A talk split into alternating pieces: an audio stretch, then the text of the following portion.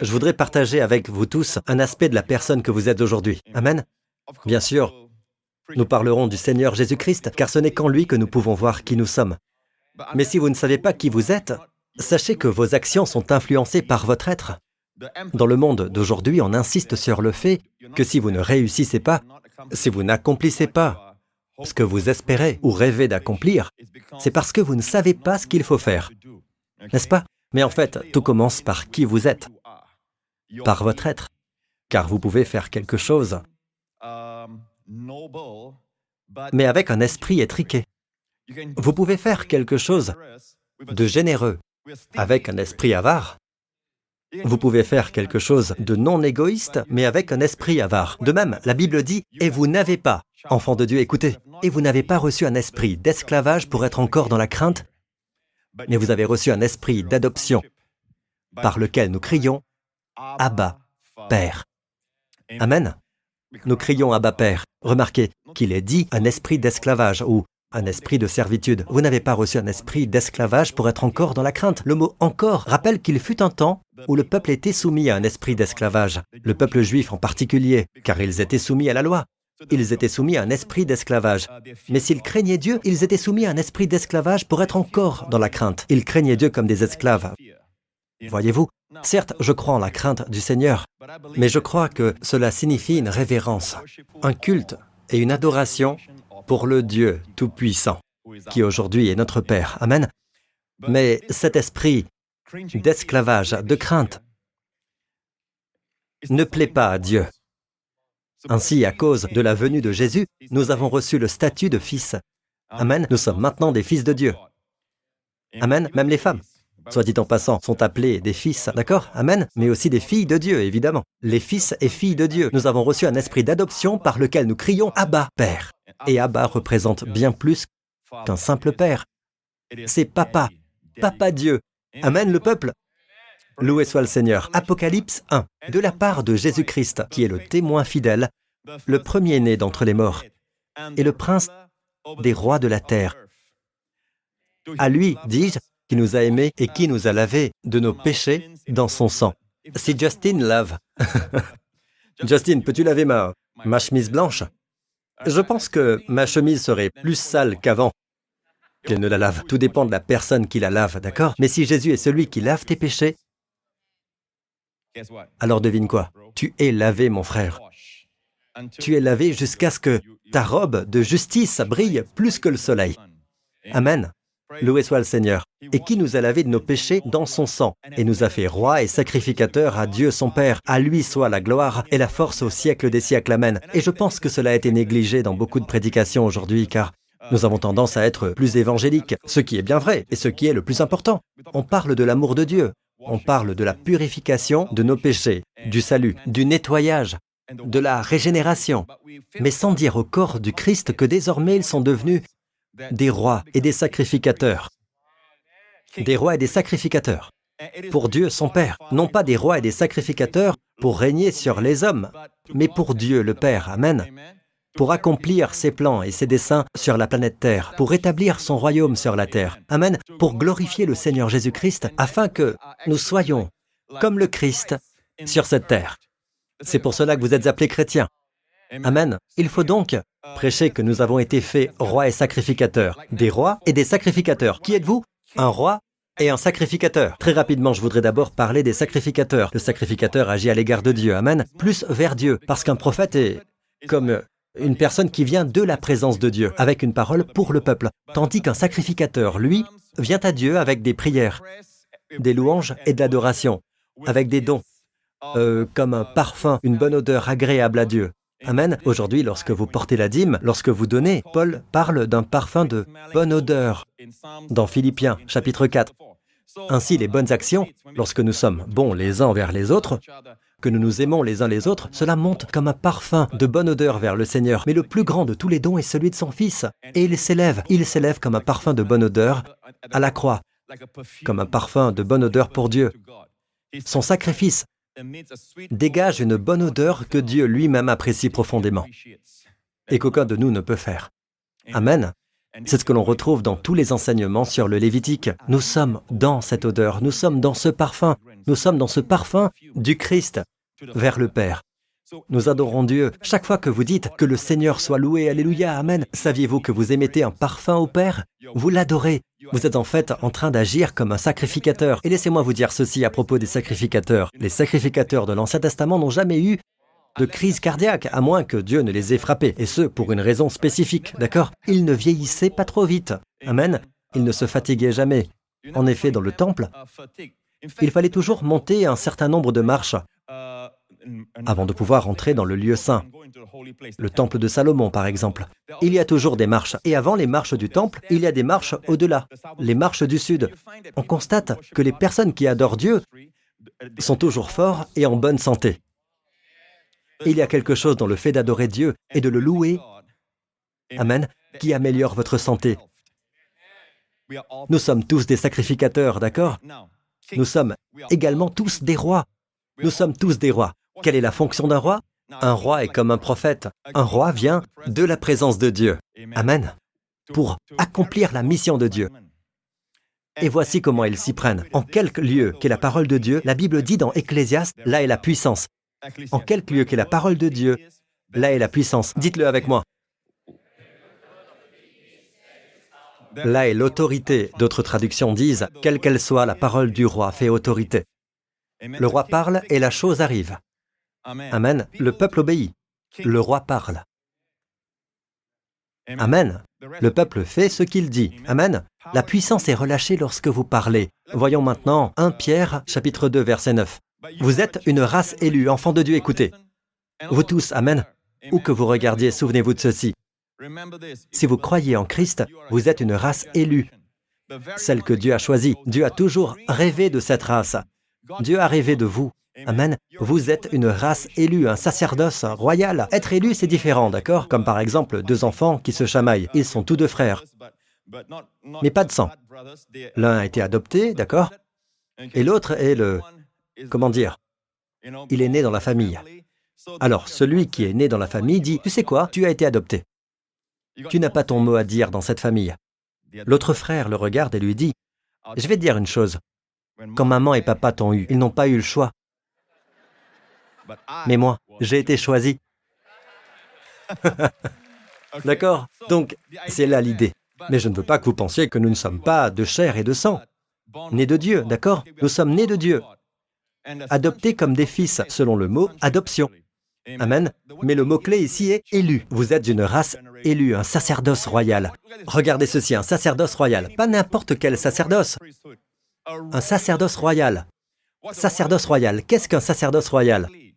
Un sacerdoce qui est royal. Il a l'allure de la royauté. Il possède les caractéristiques de la royauté. Non, c'est un sacerdoce majestueux. Je vais vous dire pourquoi il ne s'agit pas du sacerdoce de l'Ancien Testament.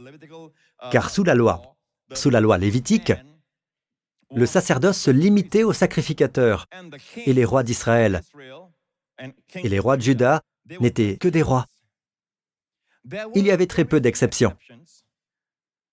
Par exemple, Melchisédek est apparu à Abraham, ce qui, je crois, est une apparition préincarnée du Christ. Et je n'ai aucun problème avec les gens qui disent qu'il s'agit d'une personne réelle, etc. Je n'ai aucun problème tant que vous vous en tenez au fait qu'il représente le Christ. Il est unique dans le sens où il est Melchi, roi, Zédek, roi de la justice, mais il était également roi de Salem et sacrificateur du Dieu très haut. Alors le roi et le sacrificateur sont combinés en un seul personnage. Amen. Lorsque David est revenu avec l'arche de l'Alliance, vous vous en souvenez? Il se réjouissait. Amen. Il était si heureux. L'arche a été ramenée de chez Obadédom, qui avait été béni pendant des jours. Amen. Obadédom a d'ailleurs décidé de suivre David. Si la bénédiction se déplace, je vais là où la bénédiction se rend. Vous voyez, vous êtes tous très intelligents. Savez-vous pourquoi vous êtes ici aujourd'hui? Parce que vous savez reconnaître le parfum de la bénédiction. Amen. Au lieu de dormir à la maison ou de faire du jogging le dimanche matin, vous êtes ici, loué soit le Seigneur. Alléluia, ou le dimanche soir, selon l'heure à laquelle vous regardez cette émission. Amen. Il suivit David, et lorsque David retourna, il était habillé d'un éphod en lin. Soit dit en passant, il s'agissait d'un vêtement de sacrificateur, et il était roi, ce qui constitue une autre exception. C'était une illustration de l'époque dans laquelle nous vivons, le temps de la grâce, où il s'agit d'un sacerdoce royal. Mais, dans l'Ancien Testament, généralement, Un roi ne peut pas devenir un sacrificateur. Il y a eu des tentatives, comme par exemple celle du roi Osias. Il voulait devenir sacrificateur. Il était roi, mais il voulait être sacrificateur. Il est entré dans le lieu saint avec des parfums pour offrir des parfums à Dieu. Sa motivation, pensez-y. Il voulait offrir des parfums à Dieu. Pas à lui-même. Il ne cherchait pas à devenir une idole, un Dieu, d'accord? Il ne pouvait pas exercer la fonction d'un sacrificateur. Dieu a fait une démarcation claire. Un roi est un roi et un sacrificateur est un sacrificateur, car Dieu veut préserver la gloire de son Fils Jésus-Christ, qui sera le souverain sacrificateur quand il viendra. Amen. Zacharie a prophétisé, un sacrificateur dominera et s'assiera sur son trône. Cette prophétie est extraordinaire. Un sacrificateur dominera et s'assiera sur son trône. De qui s'agit-il? Un trône pour le sacrificateur. Il s'agit de Melchisedec, c'est-à-dire de notre Seigneur Jésus-Christ. Puis-je avoir un bon Amen? Osias a donc tenté de porter une offrande. Et que s'est-il passé? Le sacrificateur est arrivé et a dit, Tu n'as pas le droit, tu n'es pas censé faire cela, tu es le roi. Ce n'est pas à toi de le faire. C'est comme s'il avait dit, Je suis roi, qui s'en soucie La Bible dit qu'alors qu'il discutait avec le sacrificateur dans le lieu saint, la lèpre a éclaté sur son front. La pire est celle qui commence sur le front. Et tout péché commence par la tête tout commence dans la tête. Puis il a réalisé qu'il était devenu lépreux. Jusqu'au jour de sa mort, il est resté lépreux. Il est donc dangereux d'essayer d'être ce que l'on n'est pas, ce que Dieu n'a pas prévu que l'on soit. Mais pour nous, Amen, Jésus a fait de nous des rois sacrificateurs. Et la raison pour laquelle il a protégé cela dans l'Ancien Testament, c'est parce que personne ne prendra la gloire de son Fils. Amen. Il n'y a qu'un seul roi, un seul sacrificateur, et nous sommes tous sa postérité. Amen. Nous sommes tous ses sarments. Amen. Nous sommes le corps du Christ. Puis-je avoir un bon Amen? Et c'est le message que je veux vous transmettre aujourd'hui. Que, puisque nous sommes un sacerdoce royal, remarquez la signification, une nation sainte, un peuple acquis, afin de proclamer les louanges de celui qui vous a appelé des ténèbres à sa merveilleuse lumière. Vous savez, la Bible dit que nous sommes tous des pierres vivantes. Si vous allez en Israël, vous verrez que là où ils ont construit le temple d'Hérode, il y a une carrière. Et j'étais dans la carrière avec tous mes pasteurs, n'est-ce pas? Amen, nous étions tous dans la carrière et nous avons pris quelques photos. Mais elles n'étaient pas très réussies à cause de l'obscurité dans la carrière. Mais la carrière se trouve à Jérusalem. Et dans la carrière, il y a encore les marques de coupe, etc. Et certains ont été laissés tels quels. Voyez-vous, c'est un bloc carré, d'accord? Mais il est coupé en deux. Nous en avons des photos. Cela prendra du temps pour que je vous montre tout cela, mais des blocs de pierre ont été découpés. Vous pouvez voir la forme, la forme carrée. Toutes ces pierres ont été découpées pour construire le temple. En d'autres termes, Dieu vous a appelé comme des pierres vivantes des ténèbres pour construire un temple pour le Seigneur. Amen. Appelé des ténèbres à sa merveilleuse lumière. Amen. Et il nous a taillés sur mesure. Une pierre sur le mur, ou qui fait partie du mur, n'est pas une pierre vivante. Mais lorsque Dieu la touche et que Dieu la façonne et la cultive, elle devient une pierre vivante. Amen. Elle fonctionne comme un temple. Et nous sommes tous ensemble, côte à côte, Amen, remplissant notre rôle. Dieu soit loué. Donc quel est notre but? Pourquoi Dieu a-t-il fait de vous une nation sainte, un sacerdoce royal? Afin de proclamer les louanges de celui qui vous a appelé des ténèbres à sa merveilleuse lumière. Afin de proclamer les louanges de celui. En y réfléchissant, je me souviens qu'il y a des années, je lisais ce verset et je pensais que cela signifiait dire Alléluia, chanter des chants et des louanges à Dieu. Royal priesthood, come and worship, holy nation, worship Jesus, our Redeemer. He's so precious, King of glory. Come and praise Him. Royal priesthood. Voilà ce que vous êtes. Notre rôle en tant que sacrificateur est de le louer, n'est-ce pas?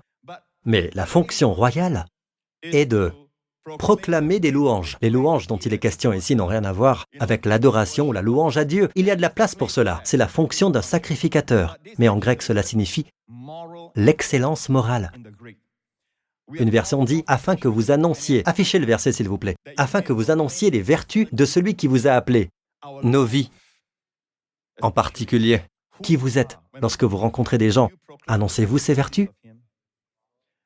Dans votre vie professionnelle Annoncez-vous ces vertus en ce qui concerne le mariage, les gens disent, vous savez quoi, Pasteur Prince? Vous parlez du fait d'être mort à la loi et vivant à Dieu et tout cela. Non, non, écoutez attentivement.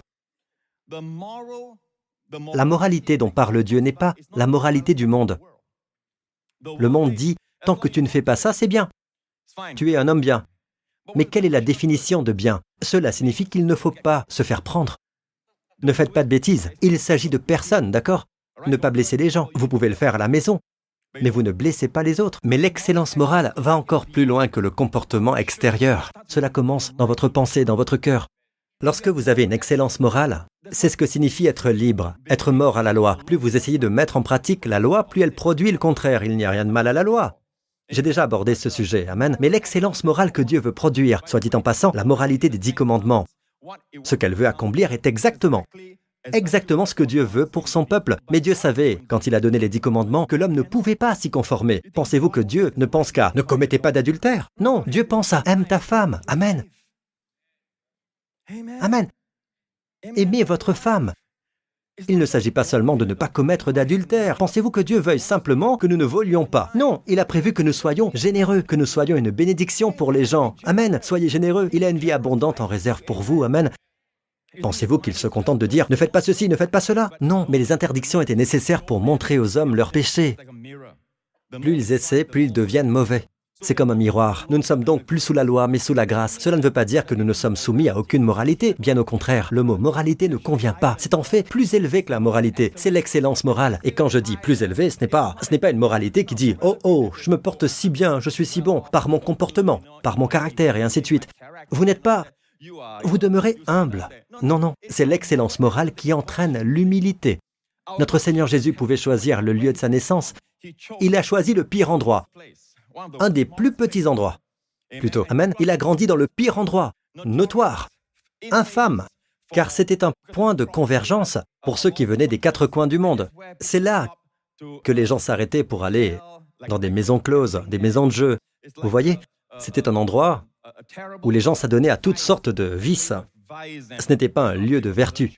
C'est là que Jésus a grandi. Et ils l'ont surnommé Jésus de Nazareth. Est-ce que vous écoutez? D'accord Mais il a transformé ce lieu en un lieu qui dégage une bonne odeur. Ce qui fait que le mot Nazareth est aujourd'hui si beau. Jésus de Nazareth. Amen. Dieu l'a choisi. Et où est-il né? À Bethléem. À Bethléem.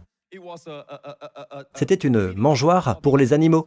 Il ne faut pas chercher à l'embellir en y ajoutant des images de Noël et tout le reste. C'était un endroit qui sentait mauvais, un endroit sale. Il y avait des animaux, des excréments d'animaux. Les animaux faisaient du bruit et ce n'était pas un endroit romantique, ce n'était pas un endroit paisible en apparence. Mais à la mangeoire, le Fils de Dieu est né. Savez-vous qu'il pouvait choisir son lieu de naissance? Il pouvait choisir de naître dans un palais. C'est une excellence morale, une humilité qui, qui va au-delà. Avez-vous déjà vu les hommes faire preuve d'humilité? Oh, ce n'est pas moi. Non, non. Non, ne dites pas cela. Non, ce n'est pas grâce à moi, non. Ce n'est pas moi, non. Arrêtez, non. Ne dites pas ça, non. Non, non, je sais, je sais. Et lorsque Jésus guérit, vous savez, il ne guérit pas tel un, un patron? En effet, un patron peut faire de bonnes choses, mais il y a comme une distance. Un patron demeure dans une position de dignité. Jésus ne guérit jamais, ne libère jamais, ne fait jamais le bien parmi les hommes comme un patron. Il intervient là où vous êtes. Il vient, quand il vous pardonne, il est là avec vous.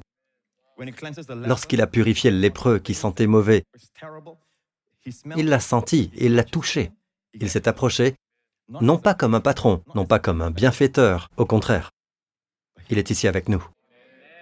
Il y a une beauté en Jésus, une excellence morale. Il ne s'agit pas seulement d'avoir une éthique. Vous savez, le monde peut avoir une éthique, mais c'est souvent de l'extérieur. De nombreux pays sont civilisés, d'accord? Même Singapour. Que se passe-t-il si l'anarchie règne? C'est là que le cœur des hommes se révèle. Y aurait-il des viols? Les gens se livreraient-ils au pillage? Serait-il, vous savez, s'il n'y avait pas de loi et d'ordre, si l'anarchie règne, que va-t-il se passer? Je vous écoute. Allons. Donc, les lois ne peuvent pas changer le cœur des hommes.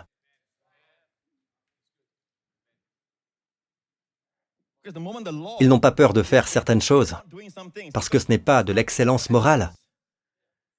Cela signifie que la seule raison pour laquelle ils ne le font pas, c'est parce qu'il y a une loi. Mais Dieu, Dieu change nos désirs. L'excellence morale, c'est comme tu ne commettras pas d'adultère. Lorsque, lorsque vous êtes comme Jésus, vous proclamez ses vertus, lorsque vous le contemplez et devenez comme lui. Si par exemple, j'ai la pensée d'être infidèle à Wendy, Rien que cette pensée, personne ne le sait, même ma femme ne le sait pas, mais cela me répugne. Je n'aime pas cela. Je déteste ça.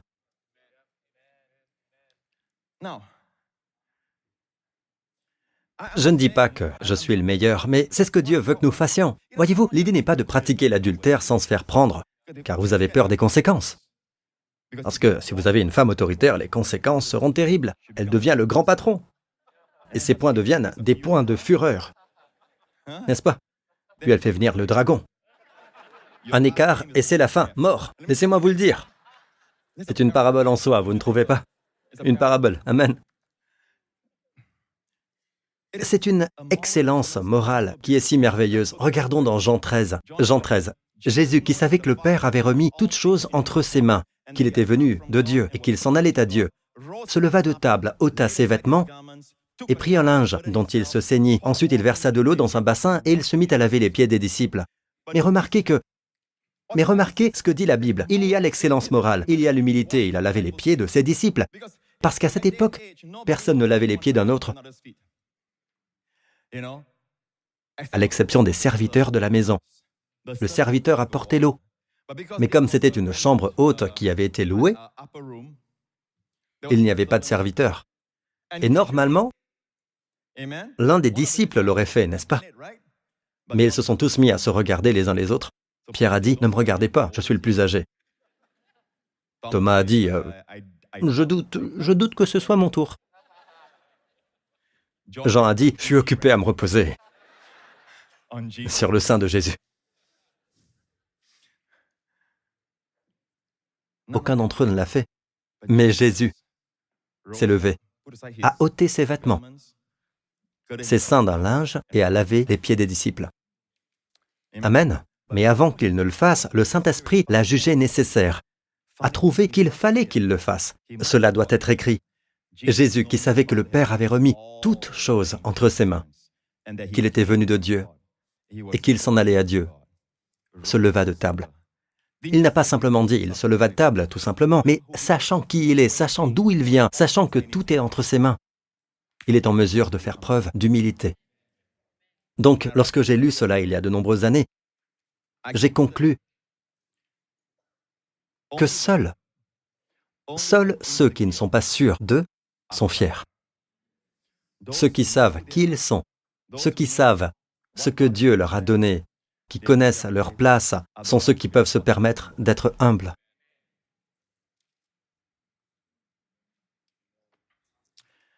Une belle excellence morale. Amen. Ce n'est pas l'effort de l'homme, l'effort humain, l'effort de la chair. La chair est prête à tout pour rester en vie, et la chair est prête à tout pour se glorifier. Si vous rencontrez des gens qui s'opposent à la grâce, soyez-en sûrs, ils sont animés d'un désir égoïste. Ce n'est pas aussi simple que de dire, Pasteur Prince, Christ seul, pas nous. Nous aussi avons notre part. Oui, votre part est de croire qu'il a fait toute votre part. Vous devez croire.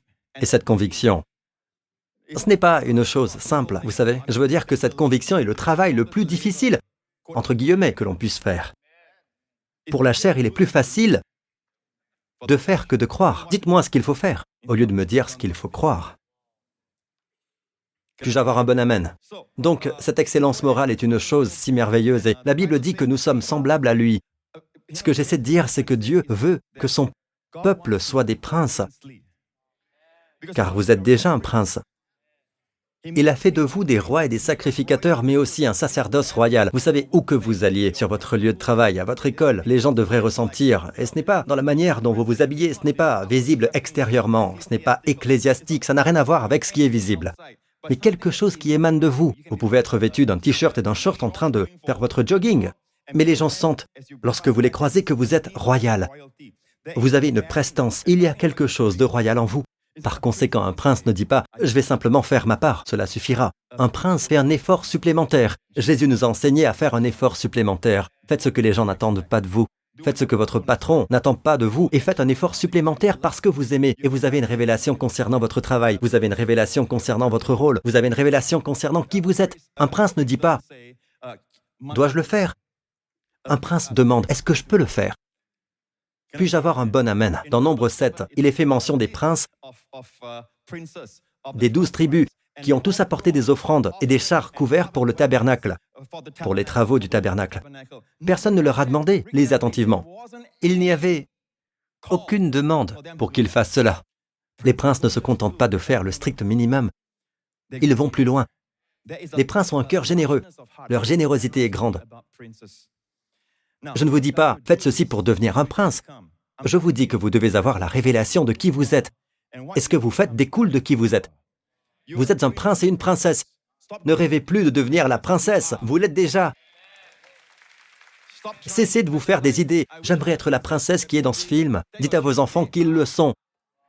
Ils sont des princes et des princesses. Amen. Puis-je avoir un bon Amen? Je dirais donc, pour conclure, qu'il y a un aspect concernant le fait d'annoncer ses vertus. Vous savez, lorsque je vois qu'un chrétien pêche publiquement ou que de mauvaises choses arrivent, c'est triste. C'est triste. Il ne faut pas rejeter la faute sur le monde. Le monde attend que nos normes soient plus élevées. Ne devrait-il pas? J'ai dit ne devrait-il pas? La Bible dit dans Éphésiens que nous devrions marcher d'une manière digne de la vocation qui nous a été adressée. Marcher d'une manière digne. Avant de marcher, les deux premiers chapitres parlent de s'asseoir. Vous devez vous asseoir. La réussite de votre marche dépend de la façon dont vous vous asseyez. Vous devez savoir ce qui a été accompli pour vous. Il faut savoir se reposer. La réussite de votre marche dépend de la qualité de votre repos. Reposez-vous dans ce que Christ a fait. Aujourd'hui encore, reposez-vous dans la puissance du Saint-Esprit. Amen. N'essayez pas de faire avant d'être. Amen. Et du repos une activité dirigée par l'Esprit et vous marchez d'une manière digne de la vocation qui vous a été adressée. Et les gens sentent qu'ils sont en présence du ciel. Et pourtant, comme Jésus, ils ne se sentent pas plus saints, comme des ecclésiastes, ou comme par exemple un clergé, un laïc, ou des soi-disant hommes saints. Avec Jésus, il n'y a ni distance ni réserve. Pourtant, ses disciples, qui dormaient avec lui jour après jour, qui voyageaient avec lui, qui étaient avec lui tout le temps, connaissez-vous le dicton? Il n'y a pas de grand homme pour son valet de chambre. Il vous voit tous les jours, n'est-ce pas? Le dicton, il n'y a pas de grand homme pour son valet de chambre. Un valet est quelqu'un qui vous sert jour après jour, n'est-ce pas? Comme Alfred pour Batman. Et dont la génération actuelle à comprendre. Mais il n'y a pas de grand homme pour son valet de chambre. Il est grand aux yeux de tous, mais pas aux yeux de son valet de chambre. Pourquoi? Le valet de chambre voit tous les défauts et toutes les imperfections. Mais les disciples de Jésus, autour de lui, avaient même peur de lui poser des questions sur ce dont ils discutaient, qui sera le plus grand, qui s'assiera à côté de lui, quand il leur a demandé De quoi parlez-vous en ce moment Ils ne voulaient pas répondre, mais Jésus savait de quoi il parlait. Il a amené un enfant. Il y a une excellence morale telle que vous avez peur, certaines personnes ont peur de se rapprocher d'autres personnes, parce qu'on pourrait voir leurs défauts, leurs fautes, etc. Ils pensent que les gens ne les respecteront plus. Cela signifie que ce n'est pas réel. Ce n'est pas réel. Il est temps de comprendre que ce n'est pas réel. Vous devez passer l'épreuve de l'examen minutieux. D'accord? Si vous êtes généreux en public, vous devez l'être aussi dans le privé. Et là encore, on pourrait penser que je veux dire qu'il faut faire quelque chose pour devenir un prince. Non, vous devez vous l'approprier. Vous devez réaliser que nous devrions tous posséder quelque chose de la principauté de notre Seigneur Jésus. Vous savez, quand Jésus s'habillait comme un rabbin, avec une robe bleue, Très probablement, je pense que c'était bleu. Je pense qu'il y avait une houppe bleue au bout. Mais la robe était bleue et blanche. Cependant, lorsqu'il marchait, il ressemblait aux autres rabbins et on ne pouvait pas le reconnaître. Mais je l'ai vu dans l'esprit et croyez-moi, il y a en lui quelque chose de royal. La Bible dit dans le Cantique des Cantiques que son aspect est comme le Liban, distingué comme les cèdres. Tout son aspect, sa stature, une traduction dit même sa posture. Son aspect est comme le Liban distingué comme les cèdres. Sur les montagnes du Liban, les grandes montagnes blanches et enneigées du Liban, il y a des arbres qui poussent.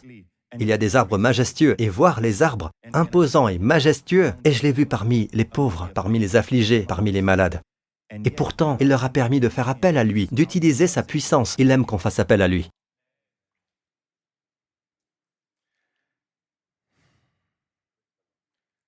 Qu'il est beau, notre Seigneur.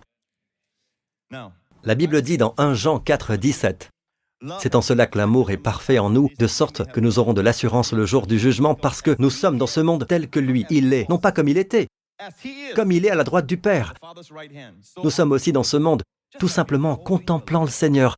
Ce n'est pas une affirmation magique, c'est comme si on disait ⁇ Je suis qui tu es ⁇ Je le suis vraiment. Aux yeux de Dieu, je suis qui tu es. À partir du moment où je déclare cela, s'il y a des lacunes dans ma vie, le Saint-Esprit s'en chargera et me transformera à l'image de sa gloire. Puis-je avoir un bon Amen? C'est ainsi également que nous corrigeons nos enfants. Nous ne leur disons pas, tu ne devrais pas faire ça. Nous ne leur imposons pas la loi. Ne fais pas ceci, ne fais pas cela. Dites-leur, Justin, ce n'est pas toi. Ce n'est pas toi, Justin. Amen. En leur disant que ce n'est pas eux, ils savent qu'ils sont appelés à de plus grandes choses.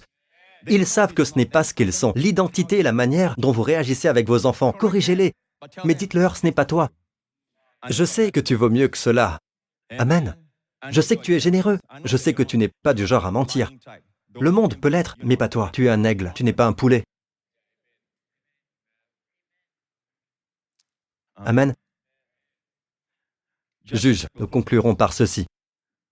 Gédéon demanda à Zébak et à Tsalmuna, Ok, regardez-moi, écoutez-moi d'abord. Ne leur montrez pas d'abord, regardez-moi. Ok, regardez, la NCC. Écoutez-moi. Zébak et Tsalmuna sont deux méchants rois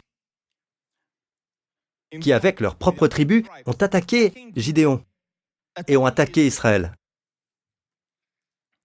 D'accord? C'est terrible. Leur prénom signifie corbeau et loup. Ils ont pris pour proie des agneaux qu'ils ont volés. Ils les ont attaqués et les ont tués. Mais Dieu a élevé Gédéon et Gédéon les a fait fuir. Finalement, ces deux rois sont capturés. Zéba et lisons la suite. Gédéon demanda à Zéba et à Tsalmuna comment étaient les hommes que vous avez tués au mont Tabor. De toute évidence, ils ont tué des hommes à cet endroit, appelé Tabor. Ils répondirent, ils te ressemblent. Ils ont dit à Gédéon, ils te ressemblaient. Ils répondirent, ils te ressemblaient. Chacun avait l'air d'un fils de roi. Il dit, c'était mes frères. Savez-vous pourquoi vous ressemblez à un fils d'un roi? Parce que Jésus est votre frère. Il est votre sauveur. Vous êtes de sa lignée. Lorsque vous êtes né de nouveau, vous êtes membre de sa chair et de ses os. S'il est distingué comme les cèdres du Liban, vous l'êtes aussi. Vous l'êtes aussi. On reconnaît une personne qui a reçu une révélation parce que dès qu'elle entre dans un lieu, ce lieu prend vie. Vous avez vu à maintes reprises, je l'ai déjà dit, nous constatons que cela se produit encore et encore, même entre nous. Une femme entre dans une boutique, il n'y a personne. Une fois qu'elle est là, d'autres personnes entrent. Allez dans un restaurant, il n'y a personne. Vous y allez, les gens entrent. Vous êtes une bénédiction partout où vous allez, avec vos 70 kilos. Vous êtes une bénédiction. Amen. Vous êtes un poids lourd. Kavod, princier, Amen. Si vous voulez vous réjouir, réjouissez-vous comme il faut, allez. Amen. Dieu soit loué. De la bouche de l'ennemi sont sorties ces paroles. Ces hommes, qui étaient en fait les frères de Gédéon, ils ont tué ces hommes. C'étaient les frères de Gédéon. Et ils ont dit à Gédéon, ils te ressemblaient. Chacun avait l'air d'un fils de roi. En d'autres termes, l'apparence de Gédéon, la personnalité de Gédéon, Amen, était comme celle d'un fils d'un roi. Et ces hommes qu'ils ont tués étaient comme des fils d'un roi, comme c'est triste. Beaucoup de croyants ne réalisent pas la lumière qui est en eux. Je me souviens qu'il y a de nombreuses années, et c'est une histoire vraie, en Afrique, il y avait une sorte de sorcière qui faisait des choses de ce genre. Et il y avait un public. Les gens étaient là, hypnotisés par les sorts et les choses qu'elle faisait. Puis, tout d'un coup, bang, elle est tombée sur le sol et a commencé à trembler, à gémir comme un chiot. Elle était effrayée et tremblante. Derrière elle, une vieille dame transportait une Bible. Elle revenait de l'assemblée chrétienne. Elle est passée, passée tranquillement. Ce n'est que lorsque la vieille dame s'est éloignée qu'elle a pu reprendre ses esprits. Le public entier l'a vue. Il y a quelque chose en nous. Nous ne réalisons pas qu'il y a un témoignage, qu'il y a une lumière, qu'il y a une noblesse, une royauté que l'on fait rayonner. C'est pourquoi le monde veut la vérité. Mais lorsqu'il vous voit compromettre, il vous voit mentir. Comme le dit le proverbe 17.7, la parole excellente ne convient point à un homme vil.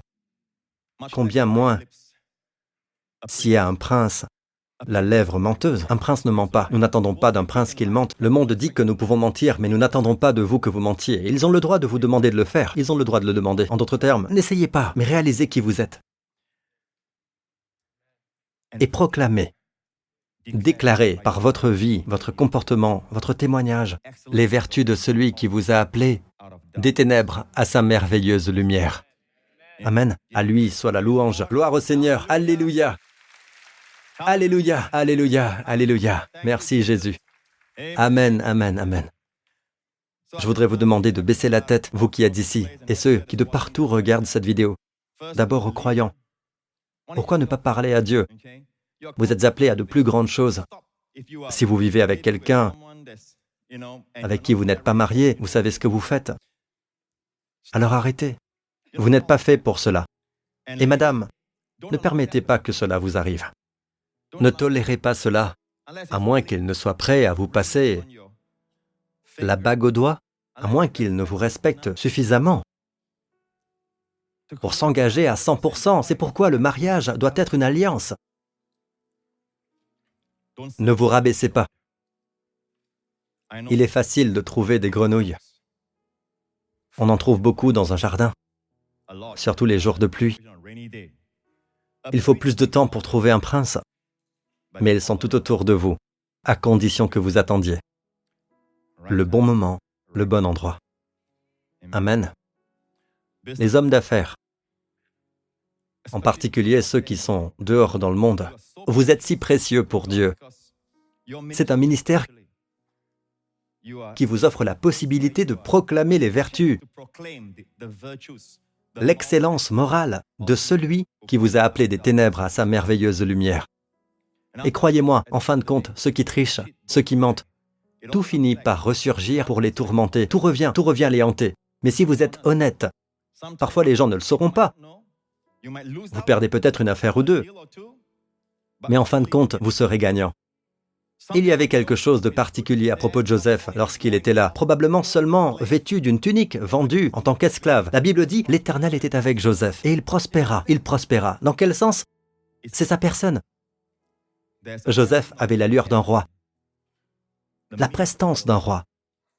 Et peu après, il a été revêtu d'habits royaux. C'est ce que vous êtes. Et Dieu a fait de vous des rois et des sacrificateurs, un sacerdoce royal, souvenez-vous-en. Et proclamez ses vertus sur votre lieu de travail, dans votre école, à la maison. Le monde peut dire toutes sortes de choses à votre sujet, mais au plus profond de leur cœur, ils ne peuvent que vous respecter. Et si vous êtes ici aujourd'hui, vous ne connaissez pas ce merveilleux salut que nous partageons. Ce merveilleux Sauveur qui a quitté la gloire du ciel a parcouru un long chemin pour mourir sur la croix. Une mort terrible, une mort cruelle. Mais il a choisi de mourir pour vous. Pourquoi Il n'y avait pas d'autre moyen? S'il y avait eu un autre moyen, la mort de Jésus aurait été insensée. Il n'y avait pas d'autre solution. Le péché doit être puni. Comme ce que je viens de partager, c'était un péché contre le Dieu de l'univers, pas un président, le Dieu de l'univers. Mais Jésus est mort à votre place. Il a porté votre jugement dans son propre corps. Non seulement il l'a porté, mais il y a mis fin, il l'a achevé. Il n'y a plus de jugement pour vous si vous mettez votre confiance dans le Seigneur Jésus-Christ et en ce qu'il a fait. Et le troisième jour, Dieu l'a ressuscité d'entre les morts pour annoncer que tous vos péchés ont été effacés. Alors mon ami, si vous êtes ici aujourd'hui et que vous ne connaissez pas Jésus-Christ comme votre Sauveur, votre Seigneur, il vous aime, il vous aime tellement. À celui qui nous aime, qui nous a lavés, lui permettez-vous de vous laver de tous vos péchés par son sang et souhaitez-vous devenir un roi et un sacrificateur pour Dieu le Père? Le Père de Jésus, le feriez-vous? Si c'est votre cas, où que vous soyez en ce moment, faites cette prière avec moi. Et vous serez né de nouveau. Vous deviendrez un roi et un sacrificateur. Vous serez une nouvelle création. Les choses anciennes sont passées. Toutes choses deviennent réelles, actuelles et nouvelles dans votre vie. Dites Père céleste, quel cadeau représente ton Fils Jésus-Christ? Je crois que lorsqu'il est mort sur la croix, tout jugement pour mes péchés est mort avec lui. Je te remercie. Tu ne vois plus de péché en moi, car tous mes péchés ont été effacés. Je ne veux pas vivre cette vie qui est médiocre, soumise au péché et à la mort. Fais-moi entrer, Seigneur, dans la vie supérieure, la vraie vie, la vie Zoé éternelle de Jésus-Christ, cette vie princière où le péché, la mort est vaincu par l'esprit de vie. Jésus-Christ est mon Seigneur et mon Sauveur. Je te remercie. Je suis sauvé. Je suis un roi et un sacrificateur. Je suis une nouvelle création. Au nom de Jésus. Et le peuple de Dieu dit, Amen. Mettez-vous debout. Vous avez été un public formidable. Amen. Dieu soit loué. Vous êtes extraordinaire aujourd'hui. Gloire au Seigneur. Amen. Qu'il soit loué. Levez vos mains, que le Seigneur vous bénisse cette semaine et qu'il vous garde. Que le Seigneur vous protège de tous les moustiques, de la dingue. Que le Seigneur vous préserve de toute infection, de toute maladie et de tout mal. Vous et vos proches et de toutes les puissances des ténèbres, au nom du Seigneur Jésus-Christ. Que le Seigneur fasse briller son visage sur vous, qu'il vous sourie et qu'il vous accorde ainsi qu'à ceux qui vous sont chers sa merveilleuse faveur, sa merveilleuse paix et son grand shalom, sa santé, sa plénitude et son bien-être. Dans le nom de Jésus. Et le peuple de Dieu dit Amen. Que Dieu vous bénisse. À très bientôt.